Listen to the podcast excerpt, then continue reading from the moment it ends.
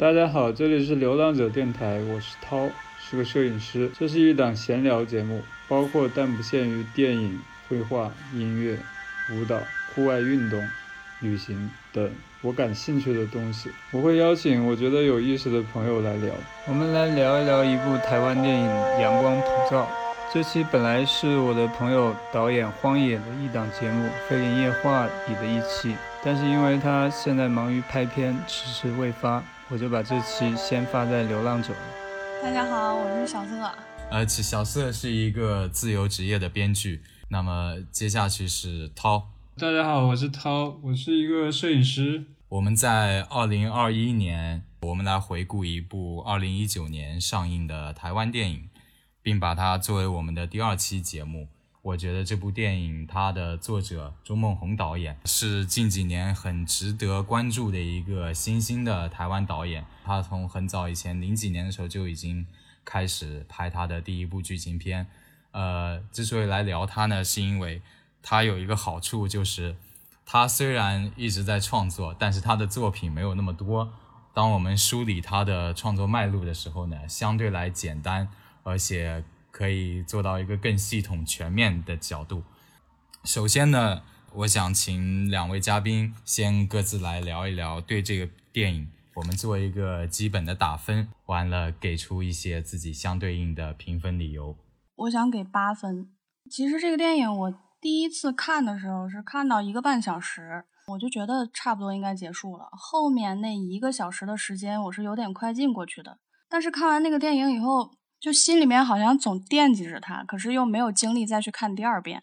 然后前段时间是看到了李安对这个电影的评价非常高，所以就非常想要再看一遍。看完以后就觉得啊，他确实值八分。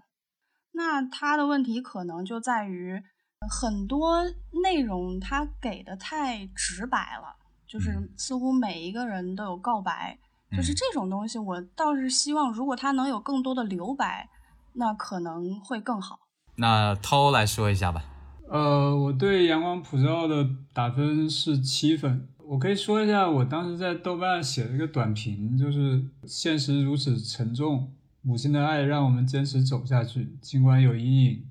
也有碎阳光。和中国的大多数情况一样，父亲不善于表达，但是这种爱接不住。他要怎么面对儿子？儿子又该如何面对他？整个班底都是台湾最顶级的嘛，然后完成度很高，但是设计感非常明显，就是呃，他可能跟我平时比较喜欢的，比如说杨德昌、侯孝贤这种大师，呃，他还是有点不一样嘛，就大师比较不露痕迹。啊，我就说，但是这个设计感，就是你又会觉得它的设计感非常的丝滑，这个是让我觉得特别。是吗？就是你能看到他的技巧的应用，对，然后但是他又特别的丝滑，就觉得这个是绝对是学习的方向。你就包括寄生虫，其实也是这种感觉嘛。特别丝滑这一点我存疑啊，我等会儿再针对特别丝滑这一点，我我我要提出我相反的意见。我恰恰觉得他太过生硬，他很多东西都给的给的很硬，我觉得有点有点不聪明，他少一点巧劲儿。我给他评分是七点五。华语片我相对更宽容一些，因为毕竟大家拍的都不怎么样，难得有一个好一点的，还是要鼓励一下。我觉得他探讨了我们其实这个时代很少去在电影里面聊的一个东西，就是呃，我觉得是对父权的一种反抗。那这个就涉及到我们怎么理解他这个片名《阳光普照》。其实我更想说的是它的英文片名，嗯，叫《A son》，嗯。是一个太阳的意思，但是这个 sun，s u n，跟儿子那个单词 s o n 是一样的发音。其实这个是在剧作中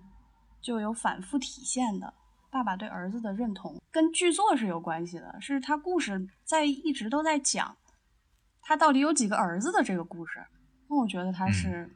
就确实你需要回味，你才能 get 到他这个片名的双关的意思。一个是他确实只有这么一个儿子了，再一个是他有真的看到自己儿子的改变，嗯，就是在一个半小时那一块儿，爸爸遇到了弟弟，爸爸之前是不知道儿子要这么辛苦的，爸爸大受震撼，就包括他后来那那些为儿子所有的作为，就是你是能感觉到这个爸爸他其实是真的心里有儿子的，有小儿子的。听到这个片名，当时好像是看到他入围了一些电影节，后来就是看的时候，然后就发现他处处都有阳光和阴影，然后他其实是用这个光线在参与他的叙事。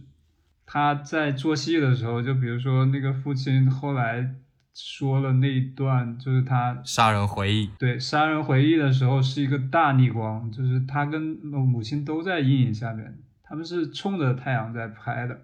设计就包括那个母亲最后带着儿子骑自行车，他也是在一个那种斑驳的阳光之下，那个母亲的脸是一下暗一下亮，就是他整个的摄影跟他的片名是契合的非常好。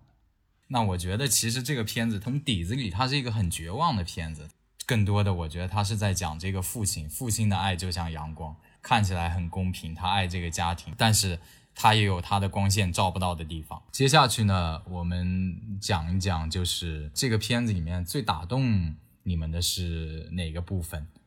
我觉得这个片子厉害就在于它的人景物、声光色、服化道、摄录美都在参与叙事。第一遍就是他打动我的地方，当然就是那个哥哥的自杀，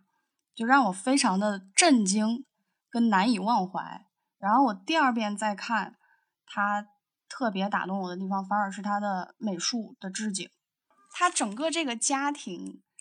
的这个感觉是一个台湾大概八九十年代的装修风格。我是有问过两个台湾朋友啊，他们也说就是八九十年代的那种装修风格，非常的繁杂。然后，那么为什么繁杂？就是你能感觉到。那他们当时在刚买上这个房子的时候，装修就很认真，就仿佛他们好像要把这个家庭经营的很好，就是对未来是有期盼的这种感觉。嗯，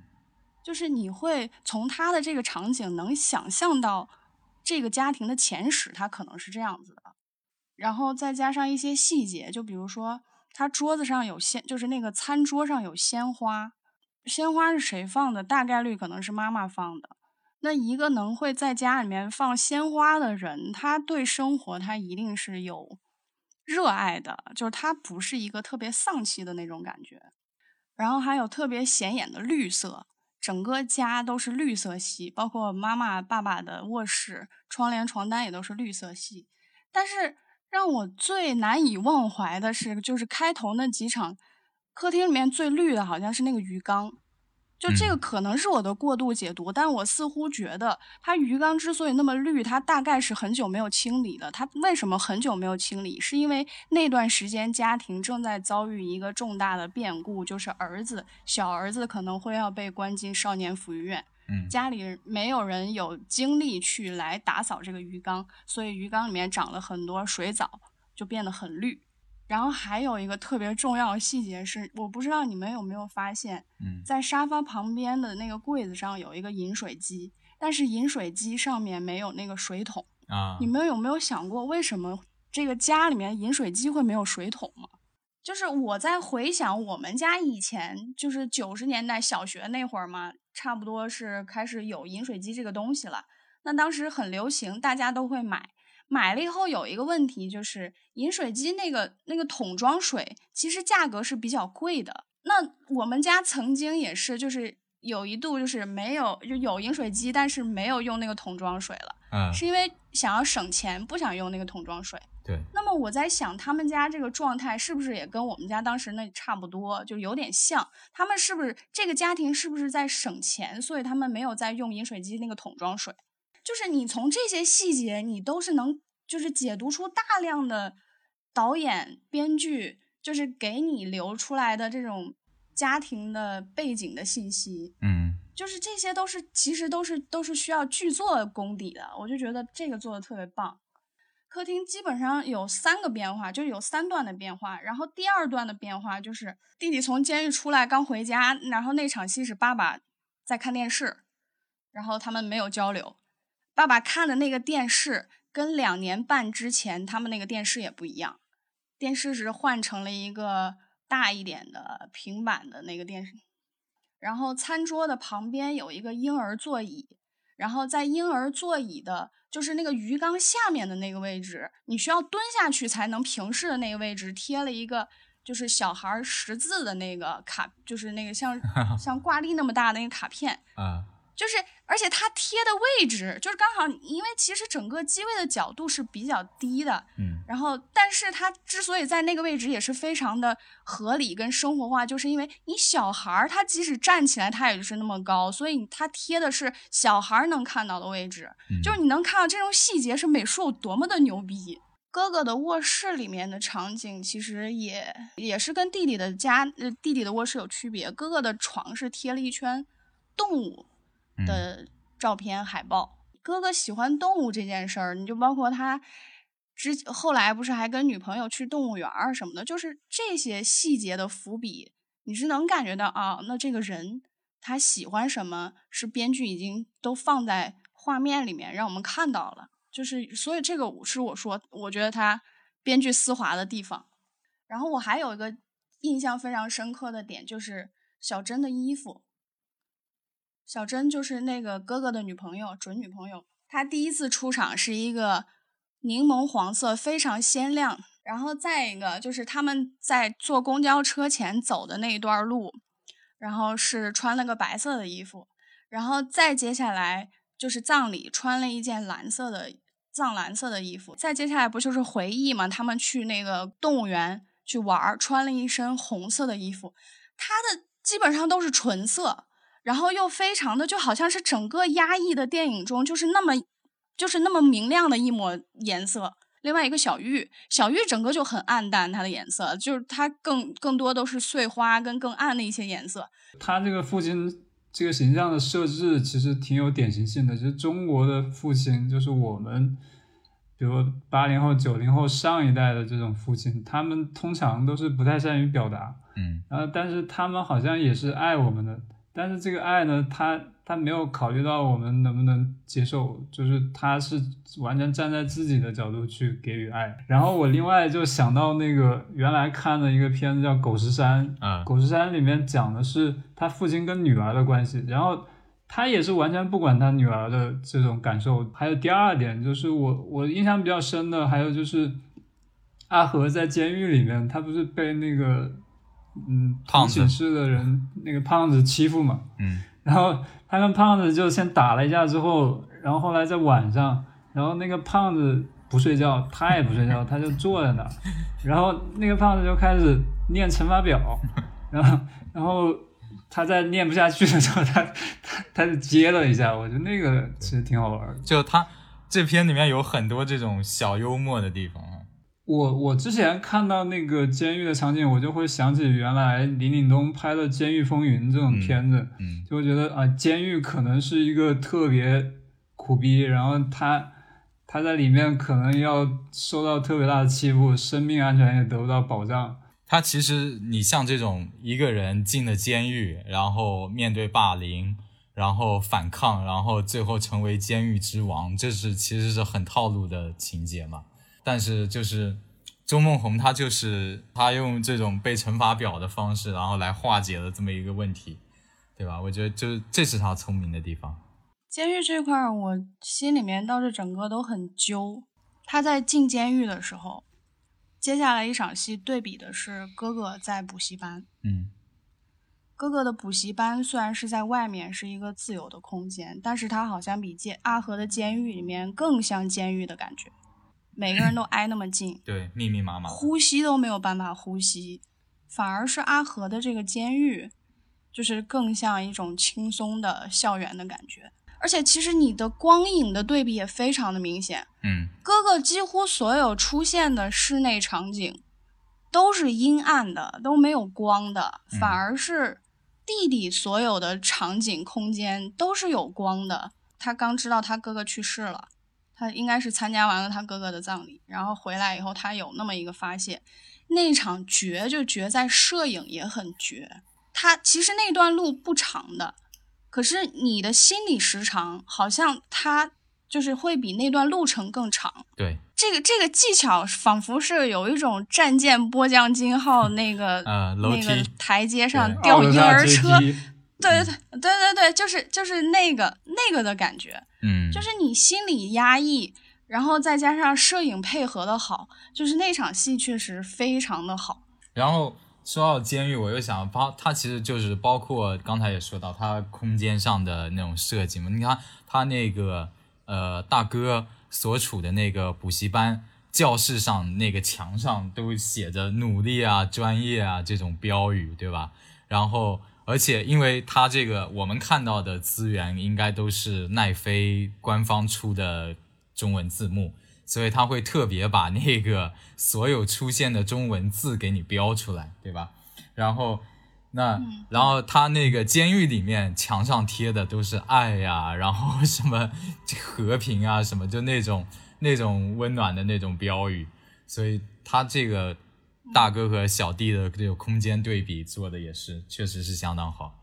然后那哦，监狱还有监狱还有啊一场戏不能不说啊，不好意思啊，我插播啊一下，你 说就是他们结婚的那场戏。哦，对，哇 塞，他们结婚的那那场戏戏真他妈太逗了。那场戏一开始是你其实不知道他是一个处在一个什么环境，但是能看到墙上贴了一个喜字儿，然后那个空间人物只能看到就是外面有一个看看守的工作人员，然后里面是那个爸爸在那量血压，但是你不知道他是在哪儿，他他为什么要量血压？啊，他大概知道他为什么要量血压，然后接下来下一个镜头呢是剩下的一边所有人，就是阿和和小女朋友，然后然后妈妈抱着婴儿，还有阿姨，然后接下来就是镜头给到阿姨有一个嫌弃的眼神瞥到那个旁边，然后才然后这时候镜头才带到原来哦那个量血压的爸爸跟他们是在一个空间场景。就是这块儿，当时真的就是应该，我觉得如果在电影院，应该会全场都会笑的一个段。然后再加上后来那两个公证人员完了以后，然后说热闹一下吧，然后还拉了个花儿，就是他们这种就是冷幽默，就觉得玩的非常的厉害。即使是在这种现实题材，就是也会他们也敢去做这种冷幽默。我觉得，嗯，那跟内地的一些导演是不太一样。对，内地往往比较苦大仇深了。然后，而且说到量血压这一段，很妙的就是他那个镜头摇过来，父亲把手伸进那个机器，然后那个机器会发出声音嘛。他一开始是一段典型的那种音乐嘛，就是机器带的那种音乐。然后完了之后，那个机器有一个机器人的女声在那里说：“请把手掌松开，不要用力。”然后就是这个声音这一句话，我觉得就是跟父亲一直相信的那个把握方向什么的，我觉得就是一个就是一个互文嘛，就是父亲一直在说要把握时间，掌握方向，对对，然后完了这个机器告诉他，请把手掌松开，不要用力，然后他在那里量血压，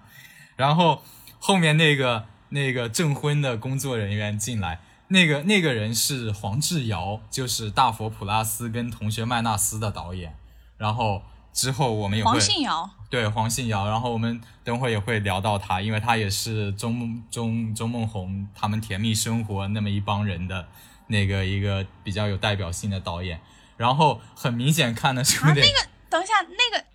那个是黄信尧吗？怎么变丑了呢？那个是感觉那个是 黄信尧那个同，有这么同学胖吗？没认麦纳斯出来。他戴了一个同学，麦纳斯里还好啊。对哦，同学麦纳斯里面不是导演还出镜打人了吗？那里面好像还好啊。而且你很明显看得出来，就拉里花那个一定是黄信尧的点子，就那是属于黄信尧的幽默方式。第三点是，就是阿和从监狱里面出来之后，他找工作的这个情节。最后呢，他是找了一个洗车店的一个工作，然后洗车店老板啊、就问他，你是在彰化、高雄还是台北？我就觉得这个老板可能原来也蹲过这个少年抚育院，他是有一种台湾的这种人情味在里面，我就觉得他这种细节还是觉得质感特别好。对，然后包括那个老板啊，那个老板我觉得挺有意思。他那个要了他之后，不是跟他说那个你先去学习，然后用我的车给他练一下嘛，对吧？然后紧接着是他在那里洗一台车，然后那台车是一辆奥迪 Q 五还是什么的之类的吧，就会感觉这个阿和可能未来好好干，他也有，他也他也有，也可能会有翻身的一天。然后就好像从这个节点开始，阿和的命运好像就会越来越好了，因为中间其实一大段部分我们已经把那个菜头给忘记了。对，它就像一个波浪一样，剧情一直在上下走。就是我就想说，这个电影它就是几处有反差的配乐。让我觉得就非常印象深刻。一个就是菜头的那个控诉，其实说的就是就是让人很听了就很心疼的那些话，讲自己的奶奶，然后讲那些事儿，但是配的是一个悠扬的音乐，然后你就觉得这个让人有点阴森的感觉。反正说到音乐了，就是还有一场音乐的反差，那就是他们开场那场戏。友谊地久天长啊，哥们儿，他俩的开场戏是友谊地久天长，然后结果其中阿和背叛了他的兄弟。那你这个其实从剧作上，就我就说他这个音就是音乐也是参与叙事了嘛。然后还有我就想说他编剧技巧丝滑在哪里。就是其实，当我们看到飞轮的爸爸拿粪车在那个驾校暴走的时候，我们其实大概也会有点好奇，说他这个粪车是哪里来的？嗯，那他后面有交代了，黑伦就说啊，我以前就是跟我爸爸来做，就是掏粪的这个工作。那他这个其实也是有回环跟呼应的。那我们接下来就是因为这个片子，他的摄影中岛长雄其实就是周梦红自己。然后钟梦红呢也说了，这是他作为中岛长雄这个摄影师署名的最后一部作品。之后他的所有作品摄影的署名都会变成钟梦红。可是另外一方面，我们也看到，就是他的摄影啊，其实并没有获得任何的奖项。在金马上，他得了好几个大奖，但他并没有拿到摄影奖。我们来聊一聊他的摄影有什么优点，有什么缺点吧。从视觉上来讲呢，就是第一点，它这个摄影上面就是它固定机位，要么就是缓推的这种镜头比较多，可能它会从比如说正面来一个这个全景，然后它再从就这个轴线的另一面再来一个全景，这个空间就完整了。然后另外呢，就它往往是这个起伏从镜子开始，从镜子往。就是他那个大大儿子和他女朋友有一个，就从补习班出来有一个长长的通道，他就先拍通道上面，可能类似于一个镜子的东西，嗯，然后他往下一摇，跟着那个女朋友出去，嗯，然后呃，包括你们刚才说的监狱的那个镜头，好像也是从一个类似镜子，然后横摇，他他这种方式，我觉得是他自己的一个特点吧。前面我也说了嘛，就是我对他的有一个呃评分。给我减分的一个点就是，我觉得他这种手法或者他的一些意识用的太多、太满、太硬。那你就比如说他那个，你刚才提到那个女朋友那个镜头，从那个天桥的玻璃摇下来一个倒影，然后摇到人，你觉得就这种手法对他的故事来说，对他的文本来说有什么意义吗？我我倒不觉得完全没有意义，因为镜子它是一个镜像，就是我我觉得可能它是它的呃。这两个儿子，他们是一个互为镜像的一个东西，所以他的镜子出现跟这个是有关系的。然后他这个固定机位呢，我觉得是一个日本电影和台湾电影的一个传统。我觉得刚才你说了，他可能作为中岛长雄，他是一个可，他好像是一个。日本人还是混血？他就是他自己。我我告诉你，我我个人分析他为什么叫叫中岛长雄啊？我觉得可能是有他个人的恶趣味在里面。首先，他姓钟嘛，他叫钟梦红，所以大家叫他中岛，那么他就有了日文的那个姓中岛。然后长雄呢，那就是 男性的那个意思，就是我永远雄伟，然后永远雄壮，就那个意思。所以我觉得是一个他个人的恶趣味。所以他就是一个纯台湾人，对他是一个纯台湾人，然后他给自己起了这么一个艺名。对，但是我觉得他那个摄影其实他跟台湾的这种电影的摄影传统是是延续的，就是台湾片一拍出来就是这种感觉，就是固定机位，可能从侯孝贤开始，大家就可能喜欢这么拍。对我曾经也听到过有一个说法叫台湾电影成也侯孝贤，败也侯孝贤。就可能侯孝贤是一个标杆嘛，然后大家都想这么拍，但是真的你长镜头要有侯孝贤这个质感和信息量的其实特特别难，所以很多人学他其实是拍不好，他他还不如就是说用那种蒙太奇的方法可能会呃更更好看一点。我是注意到什么呢？就是除了这个固定机位，周梦红一贯以来他有一个风格，就是他喜欢用那种推胶推上去，突然推胶推上去。然后我觉得这是因为他拍纪录片出身，他习惯这种突然的变焦，就这种很暴露摄影机的方式。其实我觉得就是跟他这种固定机位加轨道移横移的这种东西，我觉得其实是有一点割裂的。就是我不觉得这种生硬或者怎么样，我反而是就是很沉浸其中。嗯，然后还有一种感觉是因为他非常知道自己想要什么。嗯，那么这种可能跟单独的摄影它的优势就在于他知道他想要什么。上一个让我有这样的摄影师的感觉是杜可风，我当时看《踏雪寻梅》有特别明显的这种感觉，但是因为我之前跟过一些剧组啊，就是在一些。不是特别好的剧组里面，有的摄影师甚至连剧本他都不好好读的，那你就能明显感觉到这个其中的差别。就是如果你摄影他不能够理解剧本，那是怎样的灾难？我的疑惑呢，是因为这是两种两种方式，一个是其实是偏纪录片的风格，另外一个呢就是比较传统的经典的那种摆拍的那种。固定机位的那种镜头，它其实两种手段。然后一般来说，一般的导演他往往会就是选择一种嘛，然后把一个风格保持下去。阳光普照呢，它其实是相对比较古典的，我觉得。然后他突然给你推一下，你会觉得哦，这个地方可能是某个重点啊，或者是什么的。但是我的印象中，我看到阳光普照的时候呢，他来来这个推的时候呢，好像也不是一个，也不是一个特别需要强调的那么一个点。他可能是想要在这种，呃，比较，因为这是一个比较戏剧性强的故事，对吧？然后他，我可能是觉得他想要在这种东西里面找一点纪实性。对，中岛长雄，我看他的那个资料里面，他是说他拍了上百部电视广告片。我觉得可能拍这种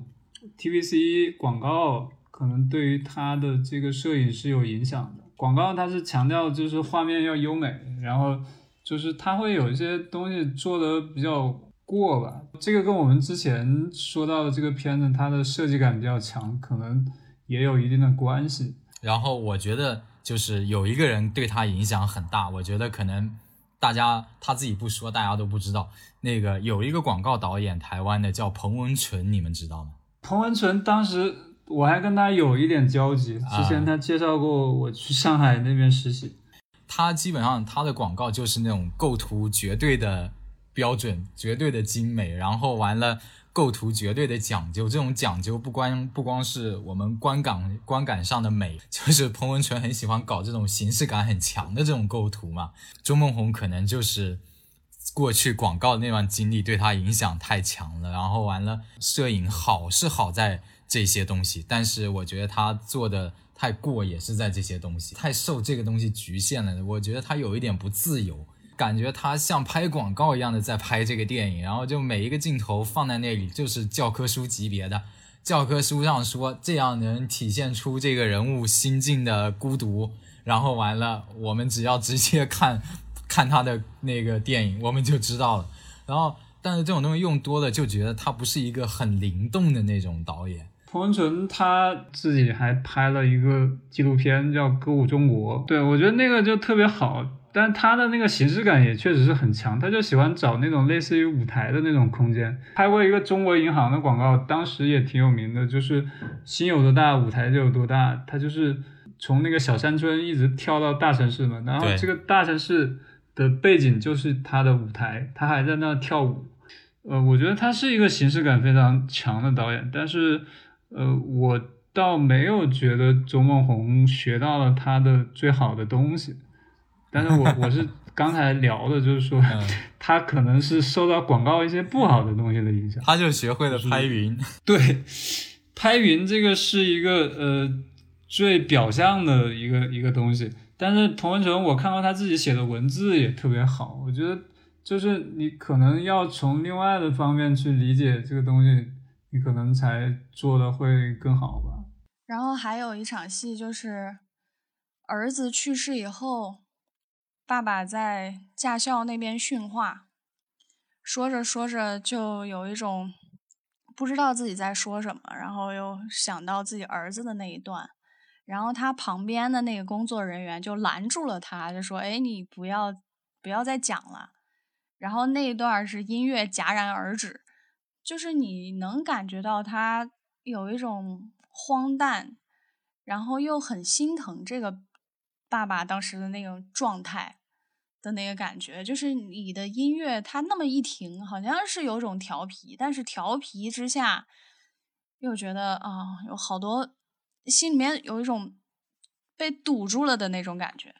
我印象中，他用了好几次这样的手法，就是他，因为他都是心理性音乐居多嘛，然后就是突然突然给你停掉，因为这个人物他不在那个状态里了，然后人物出的那个状态，然后音乐也就跟着停。他用了好几次这样的手法。从那个听的角度来说的话，我觉得第一个是他录音是那个杜笃之，杜笃之是台湾非常。就最资深的一个录音师了，然后他是跟侯孝贤他们原来台湾新电影的那一批人一起成长起来的，就是同期录音最早在台湾实实践的这个人。然后后来我们能知道，台湾就是基本上就是比较大的制作就都跟他有关系。呃，在音乐上面，我留意到就是他这个音乐叫林声祥，林声祥我原来最早听过他在交工乐队。时期的一些音乐，它包括那个《菊花夜行军》，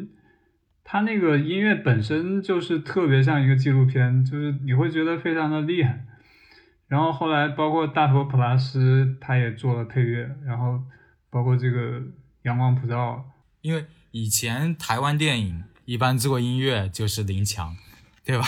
侯孝贤一早一做音乐，侯孝贤对，批，然后。就是随着新一批的起来，然后完了，林声祥也跟着起来，因为好像就是从大佛普拉斯开始，然后林声祥越来越多的开始接这种电影配乐的活。就是林强的话，他是有一点迷幻的感觉，但是林声祥感觉就像一个，可能他更本土，他有点像二手玫瑰来做配乐的那种那种味道。对，林强的话，他典型的是一个外省人，因为他。他的那个东西，他是一个大意象的东西，它并不是台湾一个岛岛的这种感觉。就是包括贾樟柯的《三峡好人》也是林强做的配乐，你就能想象他能给《三峡好人》做配乐，说明他他的那个角度并不是在台湾的一个岛，嗯，他可能是整个中国。下一个环节啊，我们来讲一讲这个影片的文本。就是我觉得它的整个剧情都是。丝丝相扣的，为什么我们觉得像寄生虫？就是觉得它完成度又很高，嗯，然后它的各种呃，包括服化道摄影这种，就是为剧情服务。然后它的剧情走向也是你能明显感觉到，就是留白就都很少，就是所有的戏都在指着他要说的东西，对，密度很高。这个是我为什么没有给他八分的。原因，嗯，因为我我更可能会喜欢李沧东的《燃烧》这种，嗯，它相对来说更接近于诗的一种感觉，尤其是那个他反反复复说什么把握时间、掌握方向，这个对吧？因为我觉得这种东西，他其实说第一遍观众就懂了，再不懂说第二遍也能懂。他这种东西做的太满，对，就有点像小学生写作文，就是我必须要。华丽辞藻必须要就是三段式，或者是呃这个呃龙头、猪肚、凤尾。对我好像把这个东西做的特别的呃满。然后如果说我们后来可能看的文章多了，我们不觉得所有文章好的文章就应该华丽辞藻。可能像沈从文的这种，他写的非常淡的这种文章，有点日常化的语言，我觉得这种写出来好的文章是更难的。他真是呼应狂魔，然后他所有的点后面都有回应，对吧？然后完了所有的东西，那我就觉得其实有些东西可能就是适当的留白会更好，因为你就比如那个那个粪车，刚才聊到的，这是他的优点，其他那个粪车怎么来的？他爸也是掏粪的。那但是我觉得，如果你不讲出来，然后给我们一些后续去再去思考的空间，我觉得可能也不错。对，这个就是我一开始说的，他一个半小时之后的那些太满的东西，嗯，让我觉得他有待提高，可能能更好的方向。然后整个这个故事，其实他是在说家庭，可是每一个人好像都不太相互交流。就比如说，妈妈看弟弟都看了一百次了，但是没有告诉弟弟他有个女朋友怀孕了这件事儿。然后哥哥临死前有一周没有去学校，妈妈不知道。嗯，然后爸爸在杀死菜头之前，那么一两个礼拜没有去继续上班，妈妈也不知道。嗯，但是他们还是在这一个家庭里面，就是他们没有离婚，他们没有分开，而是继续在这个家庭里面生活。就包括他们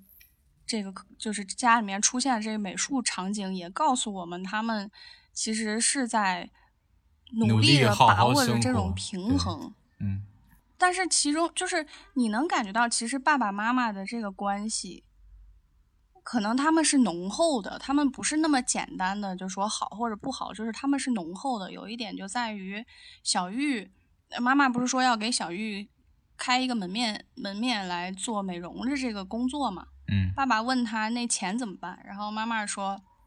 那把我们那个保险解一下，然后用那个钱来给他开店。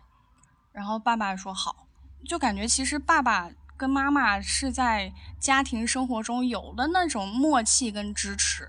然后还有一个细节就在于，不是有一次哥哥回家，然后小玉跟他说，跟这个哥哥说，爸爸妈妈就是叔叔阿姨吵架吵得特别凶。然后这个哥哥说了一句啊，没事儿，习惯就好。那就是他们可能常年都是这样吵吵闹闹，对，但是他们还是在一起。这个家庭的这种复杂性，他刻画的也非常深刻。公交车，他跟他女朋友讲完司马光的那场戏，其实那个景别很近，你能看到这个哥哥的耳朵上有耳洞。对，他作为一个好学生，其实有这么一个耳洞是有点突兀的。对。当然，你放到戏外，可能就是演员自己本身带的。可是导演难道没有注意到这个细节吗？但是导演没有遮盖掉它。我之前也想过这个问题，我看片子的时候，但我没有提出来说，就是因为我不知道在台湾啊，这么一个大小的男生打耳洞是不是一件很普遍的事情。因为用我们大陆的观点来看，好像一个高中男生打耳洞，好像这个人就不是一个很乖的孩子。那可能在台湾情况不一样。这个片子虽然有很多风雨，但是最后导向的结果可能还是一个相对乐观的一个结果，因为他他这个结局，我觉得还是阳光的。那我记得小社之前说过，可以拿他跟四之愈合比较。那我们就比较一下他跟四之愈合吧，因为四之愈合其实都还挺。挺鸡汤的，我觉得挺正能量的。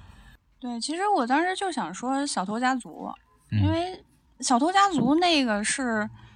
大家没有血缘关系，可是在一起的亲人的那种浓度的感觉，是你让别人觉得非常的心里面温暖和舒服的。但是这个阳光普照不同的感觉，就是家里面人好像。都有各自的心事跟秘密，也不是太交流，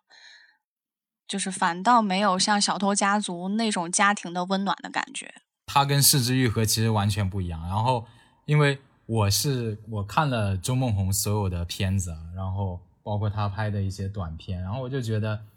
其实他一步一步走来，到了阳光普照啊，就我能明显感觉到他对台湾这个社会是越来越绝望的。之前他最早一部长片《停车》啊，就是他最后的结局是那个张震带着一个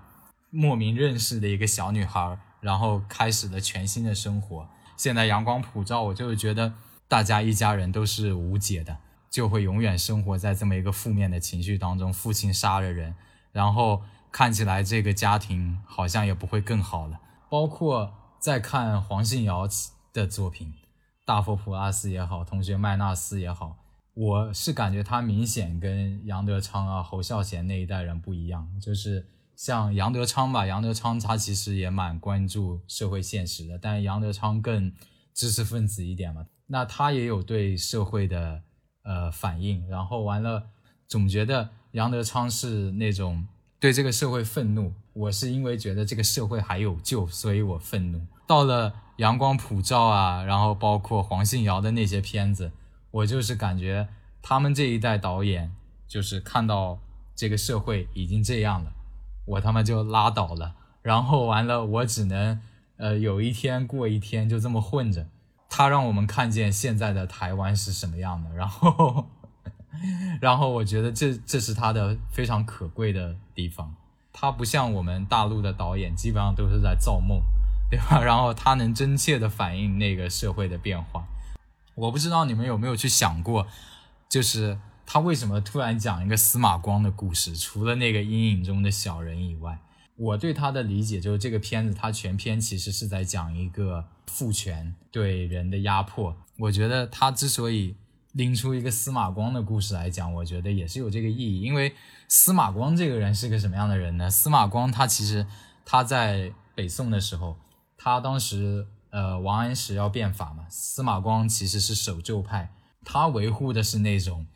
所谓的正统的那种儒家讲的那种统治的秩序。王安石的变法会涉及到很多的政权的各方面的利益，而司马光会觉得这个是太激进的，所以我觉得他选择司马光的故事来说这个也是有他的一个思考。然后包括他在那个课堂上问老师：“你信不信司马光讲的那一套东西？”啊，老师说他不信，其实也就映衬着这个儿子的另一个人生导师，就是他自己的父亲。他自己的父亲却相当迷信，把握时间、掌握方向那一套东西。最后，同样他自己把握不了时间，他也掌握不了方向。对父亲来说，也是他自己信仰的一个瓦解。比如说杨德昌在恐怖分子或者是护领街那个年代，九十年代嘛，那那阵儿台湾经济是正在好的时候，嗯，所以他们大概是就不会像现在这么消极的这种感觉，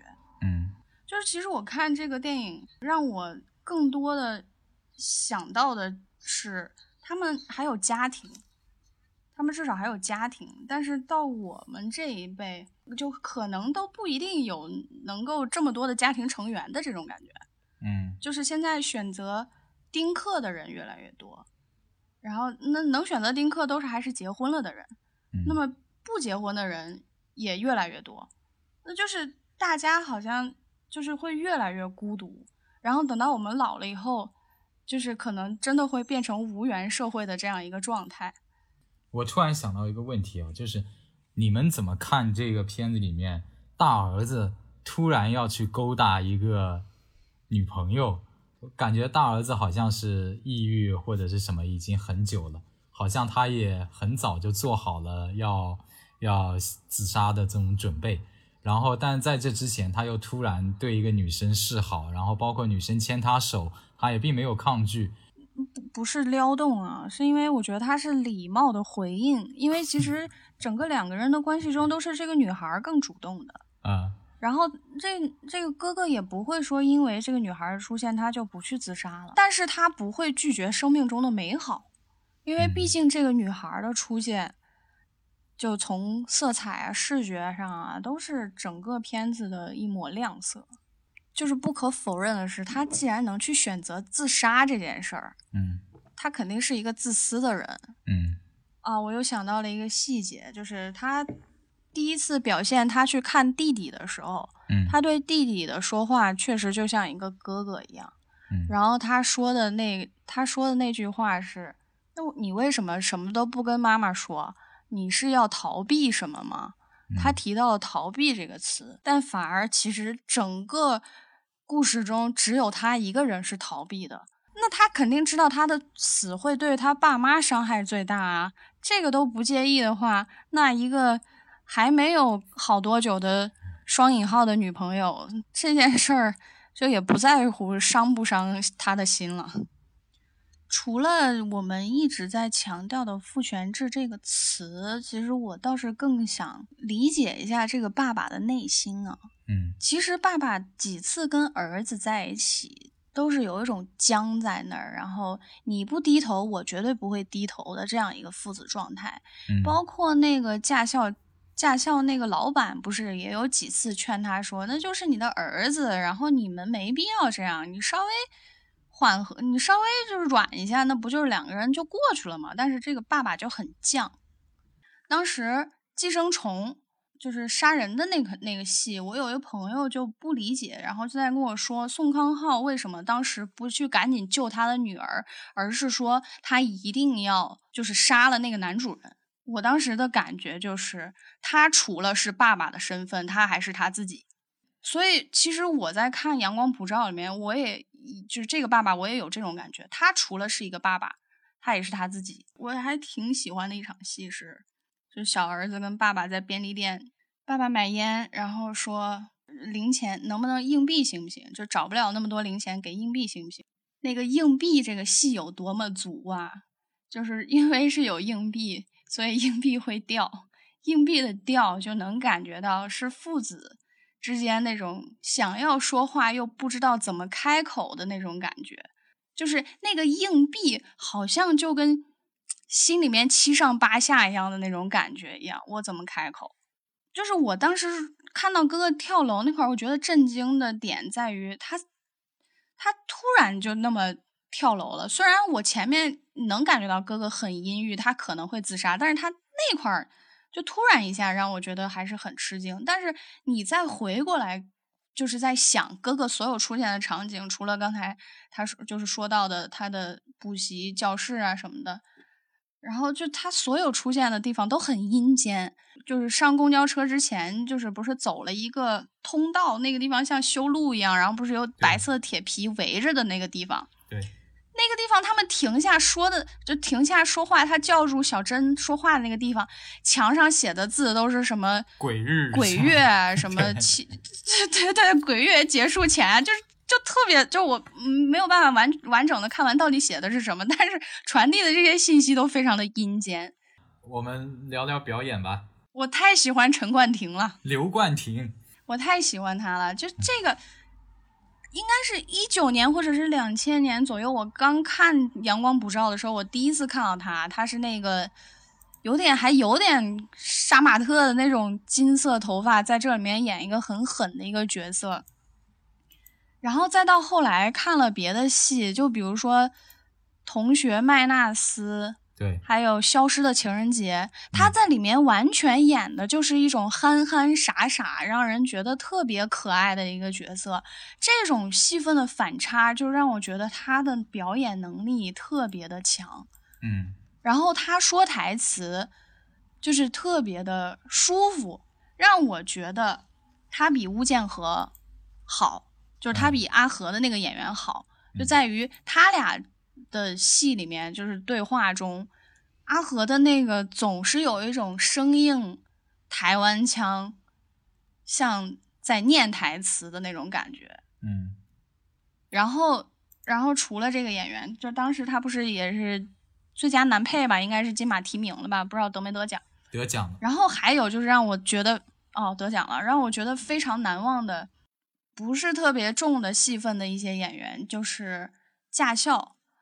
的那些人，驾校的老板和驾校的那个有点圆圆脸、胖胖的那个同事，黑伦的爸爸，嗯，就这些人让我觉得他们真的演的太好了。就你不觉得他们是在演？我是看到信息，就是那个陈以文，他原来是演过杨德昌的片子的，然后对，他还演过《大佛普拉斯》里面的一个伟人，对，然后但我觉得他的这个戏路还蛮广的。就是他那个委员啊，跟跟现在他这个父亲的角色差别还蛮大。我们基本上没有看到过这个演员其他的 表演，所以单看单看阿和这个人物就觉得，哎，这个人好像挺好的，但不知道他其他的演的怎么样。最近看一堆现在新的台湾的这种电影，我就觉得台湾的演员跟大陆的演员真的是完全不同的表演的体系。哦，我想我想说的是。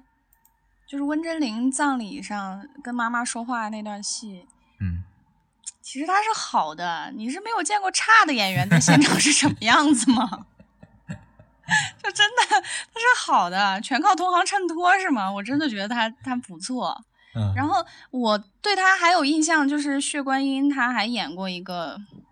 一个角色，是有点表里表气的那种感觉，而且这个演员是九二年的，嗯他在这个戏里面是有那种高中生的纯真，他演出来了，我就觉得他真的不错。嗯那么就不得不说这个片的选角，选的这个弟弟，然后整个有点脊椎好像都有点歪斜。你看他们的那个海报，然后看他整个人就是有点歪，嗯然后个子又小，然后哥哥许光汉就是那么清清爽爽的一个男孩子的形象，对，然后他弟弟弟弟其实是像爸爸的，就是身高啊什么的，嗯。然后哥哥的那种就是清爽潇洒的感觉更像妈妈，然后反而爸爸不喜欢弟弟，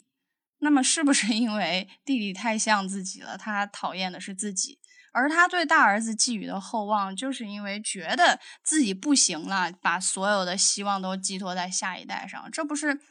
我们父辈经常会出现的这种问题吗？那个洗车店的那个老板，他不是也各种就是台湾台湾戏，基本上好像每个戏都能看到他的这种感觉。然后台湾就是这些演员，但是你不觉得他重复？你在每一个戏里面都能感觉到他们的不同。可是我们内地的演员，大概这种情况下就会很灾难。比如说张译，当然张对译是不错了，但是他的角色的重复度实在是太高了。然后我去年看《除暴》的时候，《除暴》不是是吴彦祖跟王千源演的吗？对我也在感叹内地似乎没有别的演员，难道就不能有别的演员让我有点别的感觉吗？这种还有一个非常灾难的点，就是我当时看张艺谋的《影》，里面嗯是邓超和孙俪、叫叫什么王凯，郑恺不是不是，另外一个演王的那个人叫郑凯哦郑恺，嗯邓超和郑恺，